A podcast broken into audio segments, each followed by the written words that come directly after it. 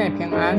今天我们灵修经文《生命记》二十一章一到九节，在耶和华你神所赐你为业的地上，若遇见被杀的人倒在田野，不知道是谁杀的，长老和审判官就要出去，从被杀的人那里量起，直量到四围的城邑，看哪城离被杀的人最近，那城的长老就要从牛群中。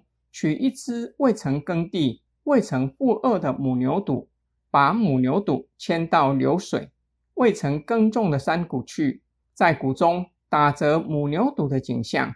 祭司立位的子孙要进前来，因为耶和华你的神拣选了他们侍奉他，奉耶和华的名祝福。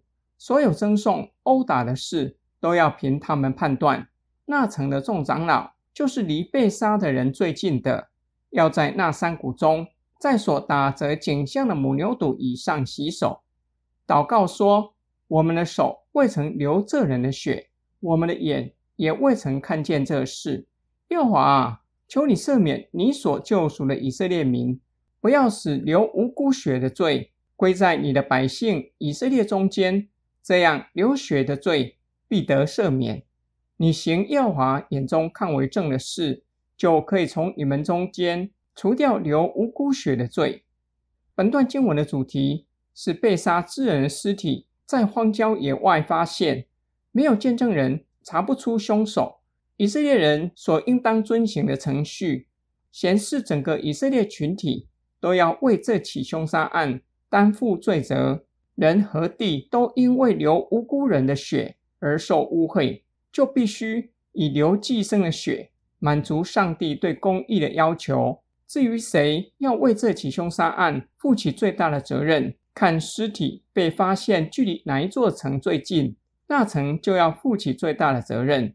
那城的长老就要取一只未曾负轭的母牛犊，牵到流水、未曾耕种的山谷去，在谷中打折母牛犊的景象，以三重未曾沾染世俗污秽、洁净的。满足上帝对公义的要求，该城的长老要在母牛犊以上洗手，象征该城在这起凶杀案是无辜的，并要宣告表明该城的居民未曾流这人的血，祈求上主不将流人血的罪归在上主的百姓中间，这样流人血的罪必得赦免。今天经文的默想跟祷告，我们比较熟悉个人犯罪。对群体性犯罪比较陌生。今天灵修经文教导我们，有一种罪是群体性的。我们可能因着冷漠或是其他的原因，参与在群体性犯罪的结构之中。我们可能会感到疑惑：为什么距离尸体被发现的现场最近的城市要负起最大的责任？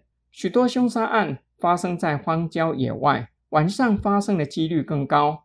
这样的吩咐教导神的子民，假如该城的居民愿意接纳客旅，极有可能可以避免发生该起凶杀案。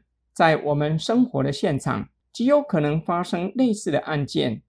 因此冷漠或是疏忽，使得强暴、凶杀案发生。我们若是看见了，愿意打个电话报警，极有可能可以避免这类的案件发生。每个社区若是都设立救助站。让急需帮助的人在那里可以得到及时的帮助，例如游民就能够减少游民在寒冷冬天冻死的事件。最近这几年，越来越多的人察觉到反社会人格的人，大多在成长的过程中长期被霸凌，周遭的人都噤若寒蝉，或是冷漠忽视，使得那人长大后成为无差别杀人的凶手。当我们感叹世态炎凉，我们要负起一些的责任，极有可能因着我们的冷漠忽视，让整个群体不断的向下沉沦。主耶稣教导门徒，门徒是世上的光，就要活出光和盐的生命，照亮黑暗的世界，在世人中间做和平之子。我们一起来祷告，创造世人、爱世人的天赋上帝。世界上每一个人都是你所造的，都是你所爱的。